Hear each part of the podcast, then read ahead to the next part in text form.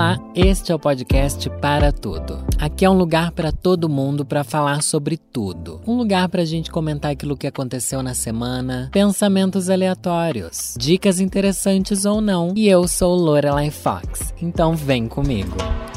É, gata! Gente, esse podcast daqui tá saindo com atraso, se é que ele tá saindo, porque Ai, não vou também ficar dando desculpa, né?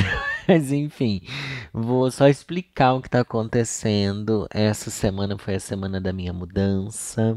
E ai, ai, bem que todo mundo fala que ai, mudança é um caos, mudança é isso, mudança é aquilo. Eu nunca tinha passado por uma mudança. Porque quando eu saí de Sorocaba, é igual a Maria da Graça no começo de Lua de Cristal, saindo da casa da mãe dela, indo para a cidade grande, eu fui exatamente aquela pessoa, tá? Inclusive até meus olhos, minha aparência lembra muito a Xuxa. Mas, referência do filme da Xuxa, tá? Não sei nem se vocês tinham nascido quando Lua de Cristal foi pro cinema. Mas vamos lá. Que inclusive o Sérgio Malandro era o príncipe encantado. Então, olha, outra geração. Hoje em dia, quem seria o príncipe encantado da Lua de Cristal, hein? Tipo um Cauan Raymond?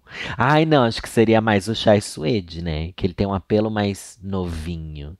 Quantos anos será que o Sérgio Malandro tinha quando ele fez Lua de Cristal? Meu Deus, gente, desculpa, eu vou ter que entrar nesse limbo aqui.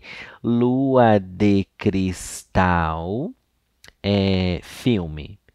Vamos ver. É um filme de 1990. Agora vamos descobrir quantos anos que tem o Sérgio Malandro. Sérgio Malandro. Que, quando que ele nasceu? 55. 55 até 90 dá quanto, gente?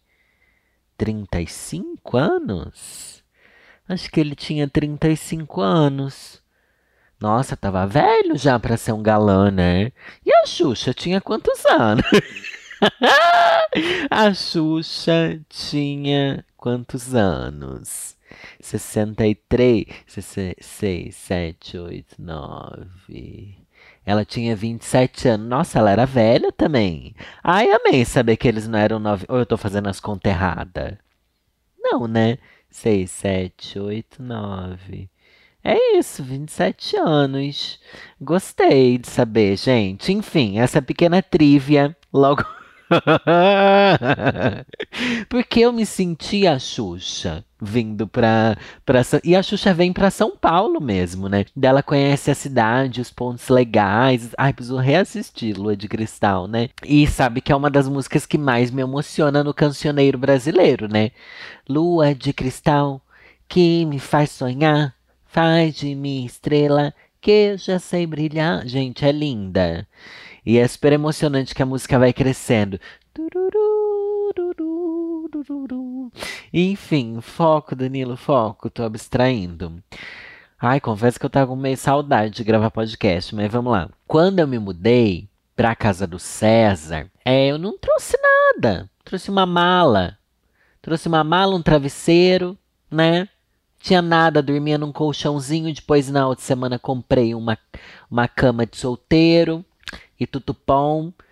E foi isso. Durante três anos, eu morei num quarto, numa cama de solteiro na casa do César.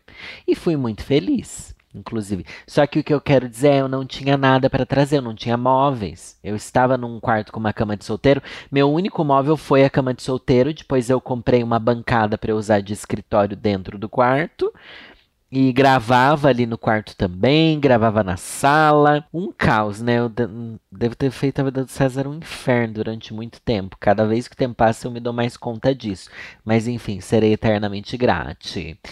E daí, beleza. Daí, quando me mudei pra morar sozinho, tá bom? Eu mobilei a casa. Daí foi que eu tive móveis para fazer uma mudança. Só que eu não fiz uma mudança, porque eu já estava no apartamento novo e os móveis começaram a chegar. Eu não precisei cuidar do transporte, cuidar de nada disso.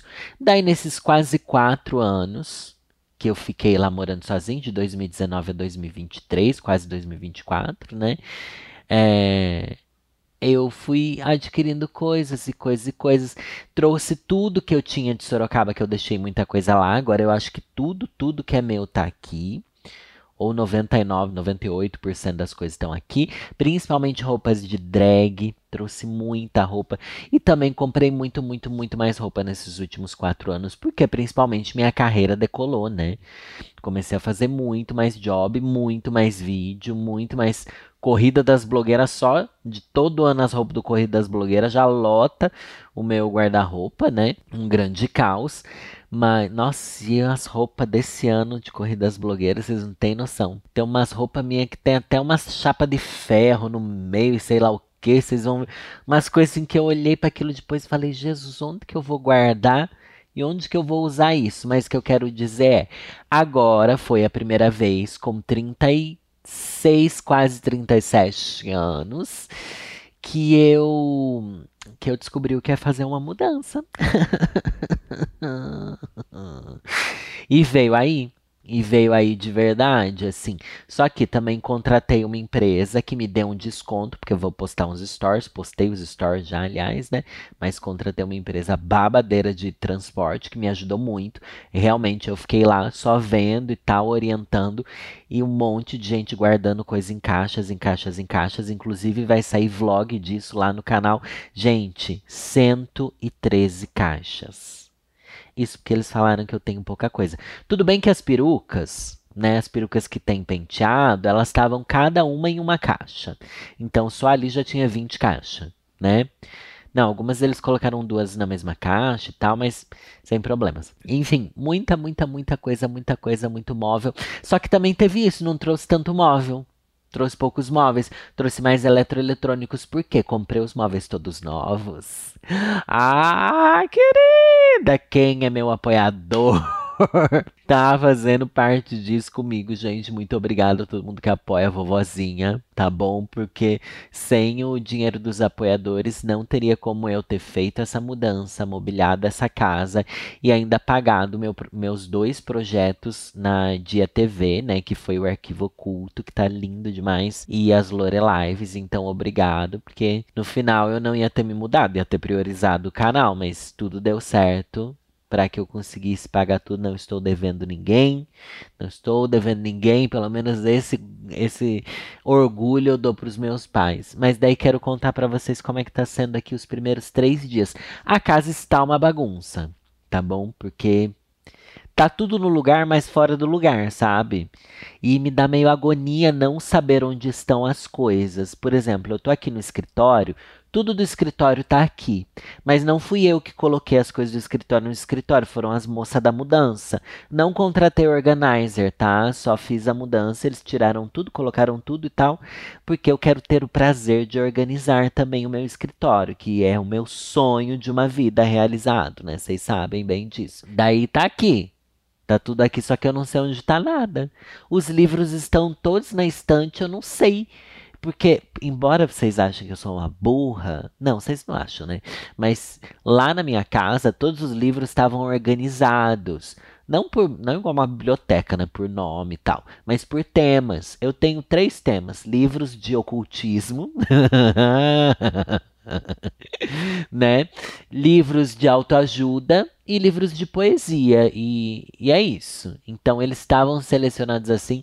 Eu preciso refazer essa seleção aqui. E tem uma pequena seção de livros LGBTs também. Mas é isso. As coisas mais valiosas para mim, minha coleção de revistas da infância, tipo as revistas de Pokémon, as revistas Herói dos anos 90 que eu tenho até hoje, eu trouxe, tá? Não deixei colocar no carro da mudança. Eu trouxe é, dentro de uma caixa lacrada, tá bom? E foi isso, é assim que tá sendo. Ontem foi a primeira noite que eu dormi com ar-condicionado. Ai, dormi com ar-condicionado, a casa uma bagunça, mas pelo menos dormi ali, ó, no fresquinho, no gostoso. Coloquei no 20 graus, não tava muito frio. Mas tava gostosinho, deixei assim, bem levinho, sabe? O barulhinho, assim, foi. Ai, foi um prazer, gente. Foi um prazer. Agora eu vou contar uma coisa que eu nunca contei antes. Agora que eu já me mudei de casa. É, nunca contei isso. Quando eu saí do, do apartamento do César, eu me mudei para o mesmo prédio que ele. Vocês sabiam disso? Não sabiam, né? Porque eu nunca contei. Eu tenho consciência que eu nunca contei isso.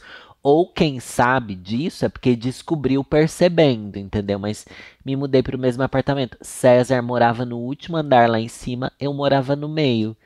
Estávamos morando juntas ao mesmo tempo, enfim. É, só que acredita que nesses quatro anos aí que eu morei lá sozinho, eu vi cada vez menos o César, mesmo a gente sendo vizinha de elevador. Como pode? Também teve uma pandemia no meio, né?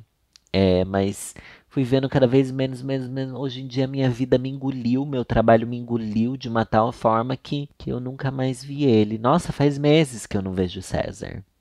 Meses, eu vi ele, sei lá, umas quatro, cinco vezes por ano. Às vezes quando ele precisava de alguma coisa, ou eu precisava de alguma coisa. É, eu ia na casa dele cuidar dos gatos dele quando ele não tava lá. É, porque, enfim, eu morava ali e tal, não era mais fácil. Eu acho que eu vi mais os gatos do César esse ano do que ele. Como pode, menina? Agora eu tenho fé de que eu me mudando para essa casa maior, vou poder receber mais pessoas e vou ver mais meus amigos. Mentira, gente, porque a única coisa que eu tô na minha cabeça é: ah, esse ano eu não quero fazer Natal. Não quero, tô cansada, tô exausta e ainda tem tanta coisa para acontecer, ainda tem Comic com, ainda tem um monte de live, ainda tem um monte de surpresas para anunciar e coisas legais, mas enfim, tô bem cansada. Mas cê, o Marcos, quando eu falo isso, ele olha para mim e fala assim: você vai fazer seu Natal, né? Você vai, você sabe que você vai. Chegando ali faltando 10 dias, tá? Começa a vir um fogo de glitter no meio do meu rabo, que eu começo a querer bolinha de Natal e começo a pensar no tema da árvore, começa isso e aquilo. Mas vamos tentar segurar, se bem que Dá só daqui um ano vou fazer o um Natal? Vou passar esse ano inteiro dessa casa sem ter feito nada? Sei lá, né? Se bem que o ano passa tão rápido, nossa. É uma coisa que a gente sempre fala, mas é mais do que nunca esse daqui foi o ano que passou mais rápido na minha história, eu acho. Nunca vi um ano passar tão rápido quanto esse. Tô bem assustado. As coisas foram se atropelando por aí. Ai, gente, mas é isso tá bom? Esse daqui é a minha pequena atualização. Ah, e eu demorei para gravar esse podcast porque eu nem sabia onde é que estava o microfone. E a internet não tá funcionando. Ah, teve isso também. Veio o cara da internet aqui ontem, beleza. Eu sei que é uma coisa que às vezes demora, né? Pra achar o fio da fibra, né? Que tem que ser internet de fibra ótica para ser mais rápido, não sei o que lá, não sei o que lá. Chego aqui, mano, o cara chegou, beleza, passou assim uma meia hora, 40 minutos, dele ficava ligando também lá para a operadora e não sei o que, a operadora demorava para atender e ele começou a reclamar da operadora na minha frente. Reclamar da operadora. Até aí tudo bem, porque todo mundo compartilha umas raivas de, né, de ai, perrengues de internet, isso é normal. Mas daí ele começou a falar: "Ah, mas essa empresa não presta.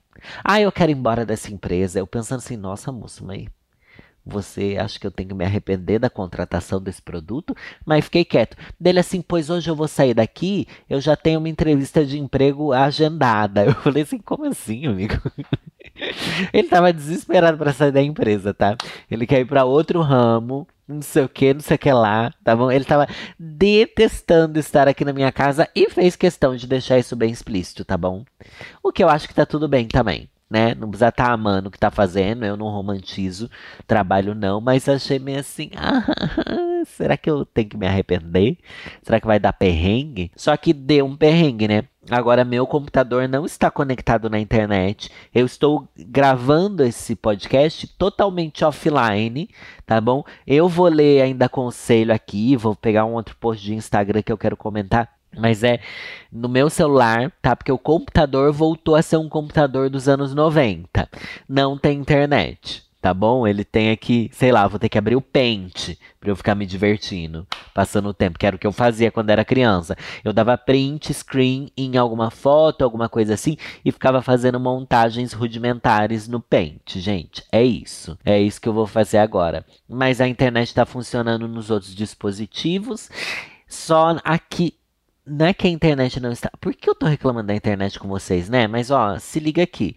A internet está funcionando no no meu computador, porque ele está encontrando todos os Wi-Fi de todos os vizinhos, menos o Wi-Fi que eu coloquei aqui na minha casa.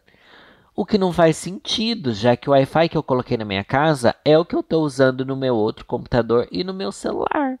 Então ficou uma coisa meio assim. Já joguei no Google, já vi um monte de cara de TI explicando, tá bom? Mas ninguém conseguiu solucionar o que eu tenho que fazer. E eu tô com medo de ter que falar com os nerds da minha vida, né? Que é primeiro o César, depois o meu irmão tá? Que o meu irmão, o trabalho dele é TI, né? O César hoje em dia não trabalha mais com isso, mas ele entende também. Mas daí não vou, né, gente? Que humilhação.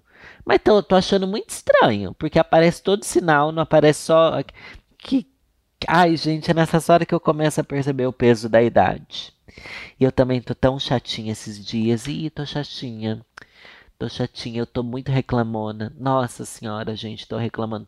Mas não tô reclamando do que eu estou vivendo, tô reclamando do quanto eu não consigo organizar tudo que eu tenho que fazer, sabe? E reclamando do tipo, chega horas do dia que eu paro e falo assim: Nossa, Daniel, você tá muito chato. Você tá muito chato. Para. Coloca a cabeça no lugar. Coloca. Por quê? Porque eu não tô fazendo lista. Eu preciso fazer lista para eu me organizar, gente com a quantidade de coisas que eu preciso resolver. Mas enfim, essa fase vai passar em breve. Daqui a pouco é só aproveitar e torcer. Pra... Ah, eu consegui uma vitória também, gente. Fiz um plano de saúde. Sim, gente, depois de oito anos com a minha empresa, finalmente tem um plano de saúde. É, devo isso ao Marcos, que ele conseguiu resolver isso para mim. Ou melhor, mais uma coisa que eu não consegui resolver. Ah, mas tudo bem, né? A gente não precisa resolver tudo sozinho, mas tem um plano de saúde. Em breve vou fazer um check-up e provavelmente trago notícias ruins. Ai, gente, assim que eu puder. Não, mas tem umas coisas de carência, tem que esperar, sei lá o que, né? Ai, péssimo, mas veio aí. Que era um plano que tava ali nos meus. Como é que chama? É, nas minhas projeções, nas minhas metas do ano novo passado. Era eu ter um plano de saúde e cuidar da minha saúde. Ok, cuidar da saúde não cuidei. Tanto é que estou catastrófica, mas o plano de saúde veio aos 45 de segundo tempo. Faça um plano de saúde você também. Se a sua empresa não paga um para você, coloca ela né, na. Onde que a gente reclama da empresa que a gente trabalha? Sei lá, processo. Ah, louca, nem sei o que fazer, eu nem sei mais como é que funciona isso. Só sei que agora é isso, gente. Vou pagar um plano de saúde também pra mim. Ai, que linda que eu tô. Adulta, né, gente? Adulta, casa nova, problemas com internet de senhora, me sentindo a Xuxa em lua de cristal.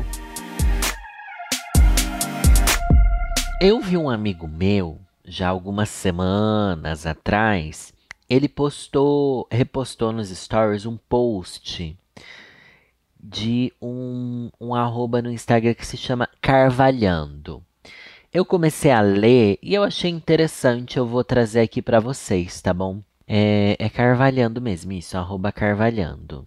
É um padrão aqui que ele posta reflexões sobre a sobre o mundo digital e tal, uma coisa assim, pelo que entendi. É isso. Ninguém mais posta. Cadê as pessoas de verdade nas redes? Eu já achei esse título muito inteligente. Interessante também. O Instagram já foi habitado por fotos de comida, pets e amigos reunidos. Esse conteúdo deu espaço para posts patrocinados, sugestões de perfis para seguir e produções fotográficas profissionais e caríssimas. Parece que as pessoas de verdade sumiram. O padrão de postagens mudou e causou em muitos usuários comuns uma sensação de cansaço, ou até de receio de postar aquela foto que está longe de ser glamurosa. O normal deu lugar ao aspiracional, como explica Sarah Fryer, autora de No Filter, que eu não sei o que, que é. As redes se tornaram menos sociais e mais midiáticas, como aponta Business Insider. E até Adam Mosseri, diretor do Instagram, admitiu que muitos usuários hoje reservam seus posts para as comunidades fechadas, como melhores amigos. Você se identifica? Abre aspas. A cultura em geral tem impedido muitas pessoas de aparecerem porque não acham que sua vida é estética. Se não tem o estilo de vida desses criadores, Por que postaria nas redes sociais? Explica Andréa Casanova, estrategista de conteúdo. Apesar dessa pressão para se aparecer com a imagem perfeita, muitos usuários sentem falta de postar e seguir posts mais despretensiosos e de trocar conteúdos na rede. A aposta dos especialistas e do próprio diretor do Instagram é que o consumo de conteúdo por aqui cresça com foco em comunidades mais estreitas, mais ou menos como são os stories e as DMs hoje. Se isso se consolidar, seria um fim dos influenciadores, então? Não necessariamente. Aqueles que conseguirem construir comunidades de nicho com assuntos de interesse em comum se manterão relevantes para os públicos. Não sabemos como será o futuro, mas sem dúvida existe uma boa quantidade de pessoas que sente falta de ter um espaço de conexão sem a pressão de exibir uma vida perfeita, que no fim todo mundo já sabe que nem é tão real assim. Você concorda? Então, eu achei interessante essa reflexão porque é uma coisa que eu já sinto e eu vendo refletido aqui, eu quis trazer para vocês, para vocês dizerem também se faz sentido na vida de vocês. Porque o meu recorte é de que a rede social é o meu trabalho. Eu rarissimamente posto qualquer coisa pessoal da minha vida na rede social. Tipo, ah, eu posto os stories, blá blá blá, mas tipo, só quando eu tenho algo mesmo para mostrar, igual minha mudança. E todas as pessoas que eu sigo, a maioria delas, são assim também, porque são pessoas que trabalham comigo da mesma coisa que eu, ó. Ó, deixa eu ver. Um, dois, três, quatro, cinco, seis, sete, oito. Oito. Dos nove últimos posts, um foi uma coisa da minha vida pessoal, que sou eu com a Olga. E a Olga muito fofinha. Inclusive deu 18 mil likes, hein? Vou postar mais essa cachorra, viu? É assim que é meu raciocínio. Mas não posto nada, não posto nada. Mas ao mesmo tempo eu sigo pessoas que não são influenciadores digitais. E essas pessoas postam umas coisas mais vida real. Porém, uma coisa que mudou é que as pessoas postam coisas vida real, só que como se elas fossem influenciadores também. Vocês não têm esses amigos, ou até mesmo vocês que vai abrir uns stories e fala como se fosse um influenciador? E não que não seja, blá blá blá, isso é aquilo, mas tô falando de gente que não trabalha com isso, sabe? Existiu essa criação dessa estética das redes sociais que a gente sente necessidade de participar dela e a influência social nos últimos 5, 10 anos talvez tenha ditado a forma como se posta nessas redes. E agora todo mundo replica isso mesmo quem não é influenciador. Daí chega aquilo, essa é a morte da rede social, sei lá o quê, porque fica meio plástico, né? Eu tenho refletido muito isso naquele. Como é que é o nome daquilo? Canal de transmissão. Canal de transmissão no Instagram. Nossa, eu adoro meu canal de transmissão. Dou várias risadas lá, embora não dê para interagir, interagir assim, porque as pessoas não podem responder. É algo que eu acho legal, sabe? Que eu posso postar o que eu quiser.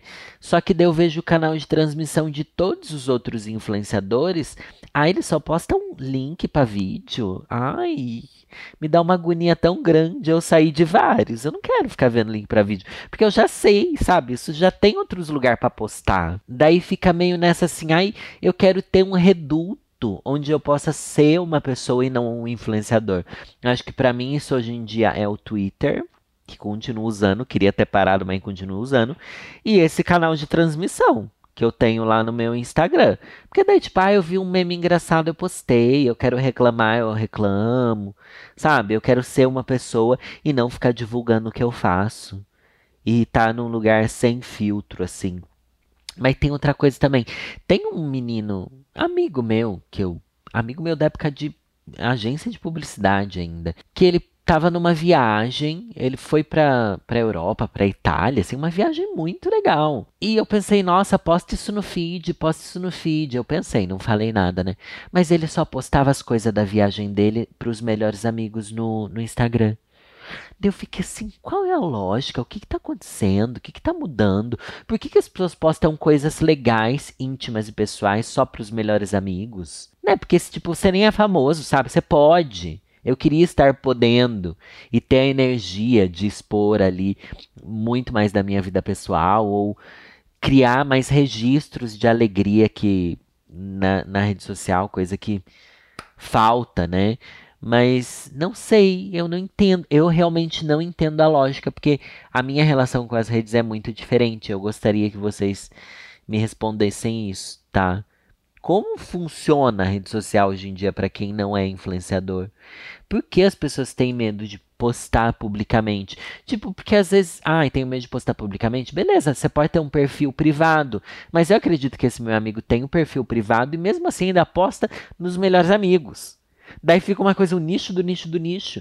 Tem um, uma sensação estranha a partir disso. Eu não sei o que pensar. Mas também acho que ninguém mais aguenta as coisas como elas estão, né? Ninguém mais aguenta o, o influenciador que só fica postando publi ou que tudo é perfeito, sei lá. Eu não aguento. Eu não aguento. Mesmo a drag sendo uma coisa naturalmente plástica, né? Não tem como uma drag ser algo natural, porque ela é uma criação artística, né? E a arte não vem da natureza, ela é criada por pessoas, mas me cansa essa plasticidade, mas também não tenho autoestima nenhuma para postar foto minha de desmontado, tá? Tô nessa fase da minha vida. Mas vem aí, agora que eu vou ficar saudável, vou ter, vou ter uma nova relação com a minha autoestima. Agora que eu já tive muitas brisas certas e erradas, vamos para a hora do conselho, gente. Conselhos Ruins é o meu podcast exclusivo para apoiadores. Se você não apoia, tá perdendo tempo porque ele é muito mais divertido, muito mais longo também. E é o que tem feito a carreira da gata decolar, tá bom? Obrigado a todo mundo que é apoiador da vovozinha. Então aqui eu trago esse spin-off onde eu pego um caso. Gente, vocês podem mandar fofoca, pedido de conselho, o que vocês quiserem para o podcast para tudo gmail.com. Inclusive, faz tempo que eu não faço um caso de fofoca. Me mandem mais fofoca lá, quero fazer lá no canal. Fofocando com a vovó. Mas vamos lá. E o nome desse quadro é Vou Ler um Conselho todo final de, de programa. Marido não me dá atenção. Oi, vovó mais bonita do Brasil, amo seu trabalho e te acompanho há muito tempo.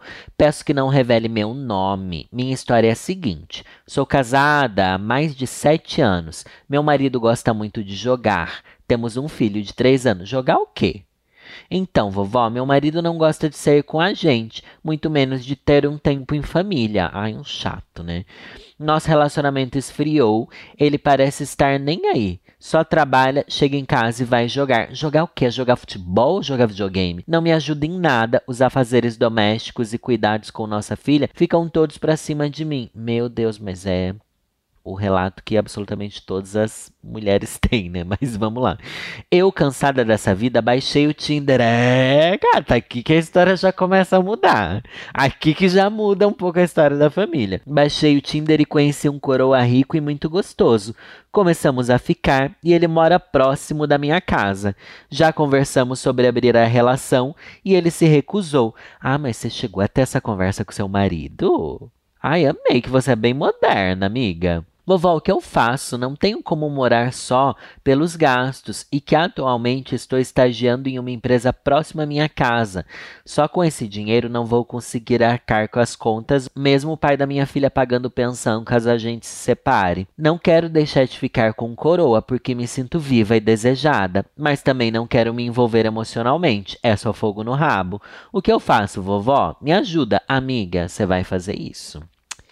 Você vai alimentar seu marido para que ele fique o máximo possível fora de casa, já que ele não ajuda nada mesmo.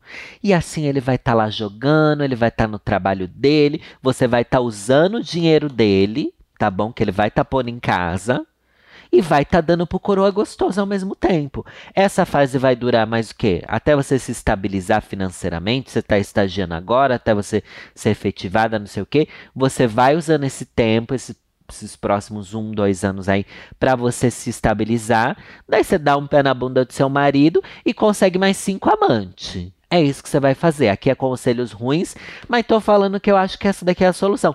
Ai, não, pare de trair seu marido. Ah, um marido bosta desse merece mais o chifre que tem. E pelo que você contou, se você já até falou sobre abrir o relacionamento, é, você provavelmente já falou que ele é um, um bundão em casa, né? Não ajuda em nada. Eles acham que pagando, né? Já é o suficiente, como se você não trabalhasse também. Então é isso que você vai fazer, porque pelo visto você conversar para ele ser mais participativo, isso e aquilo, que é o caminho certo a se fazer, não vai adiantar, né? Porque sete anos depois ele não aprendeu isso, ele é um bunda mole. É isso que você vai fazer tá bom? Aproveita também que seu filho vai estar tá um pouco mais velho, daqui uns dois anos, coloca um prazo, tá? Tá, em dois anos eu vou estar tá estabelecida financeiramente, blá blá blá. Claro que pode ser que não dê certo, mas você também arranja outras rotas de fuga, tá bom? Mas é isso. Então, vamos pensar em dois anos, eu vou estar tá com um dinheirinho ok para conseguir é, sustentar meu filho, mais a pensão do marido, que a gente sabe que é um milagre se eles pagarem também, né? E, e é isso, e mantém na sua cabeça que o tiozão gostoso do Tinder é só um, uma pegação mesmo, tá? Não vai se apaixonar, acreditar em juras de amor, porque vai ser outro caos, mas pelo visto você já tem bastante consciência disso. Esse é meu conselho, gente. E não desinstala o Tinder, não, viu? Tá aí outro conselho. Porque você tá pegando um coroa, arranja um novinho também. Né? Ai, vai ser feliz. Que você acha que seu marido não tá fazendo isso, né? Você acha que. Gente, desculpa, tá? Mas esses maridos. E tá tudo bem, porque você tá fazendo também, tá bom? eles estão fazendo isso, eles vão tudo pra puteiro, sabe? Que é, uma... é tradicional do homem ir pra, pra puteiro, né? Não sei se a gente considera puteiro traição, considera. Acho que aí a gente entra em outro. Porque é uma coisa assim, pagando profissionais, né? Não tem uma coisa assim, igual você, o seu envolvimento com, com o Sugar Daddy ali. Ah, inclusive, e se esse tiozão se tornar um Sugar Daddy? Ai, não, amiga, eu prefiro que você se torne independente e saia fazer pegação do que arranjar um Sugar Daddy e ficar tendo que ter responsabilidade com ele. Mas é isso. Usa o dinheiro do seu marido e coloca muito chifre nele. Um beijo, gente. Espero ter inspirado outros casos também, tá bom? E é isso, vai dar tudo certo com o tempo. À medida que seu filho vai crescendo também, as coisas vão ficando mais fáceis. Tenha uma rede de apoio, tá bom? Suas amigas, sua família e tal. E qualquer coisa, se a situação se tornar insustentável, vai para casa da sua mãe, volta para casa dos seus pais. Não sei, dá um jeito, nem que vá para casa da sogra, tá bom? Mas tem que tem que ter essa energia de que alguma coisa eu vou fazer não pode ficar estagnada, não, gente. O que adoece a gente é sentir que a gente parou na nossa vida. Tá bom? E eu fiquei muito feliz de saber que você instalou o Tinder, porque a maioria das pessoas estão aí sofrendo e com peso na consciência, querendo que o marido volte a ser o que ele era. Foda-se, gente. O que ele era tá lá sete anos atrás. Olha você pro seu futuro e pro futuro do seu filhinho tá bom? Que empoderamento foi esse, mas tchau, gente. Um beijo, até semana que vem. Ana Seguel. Uau!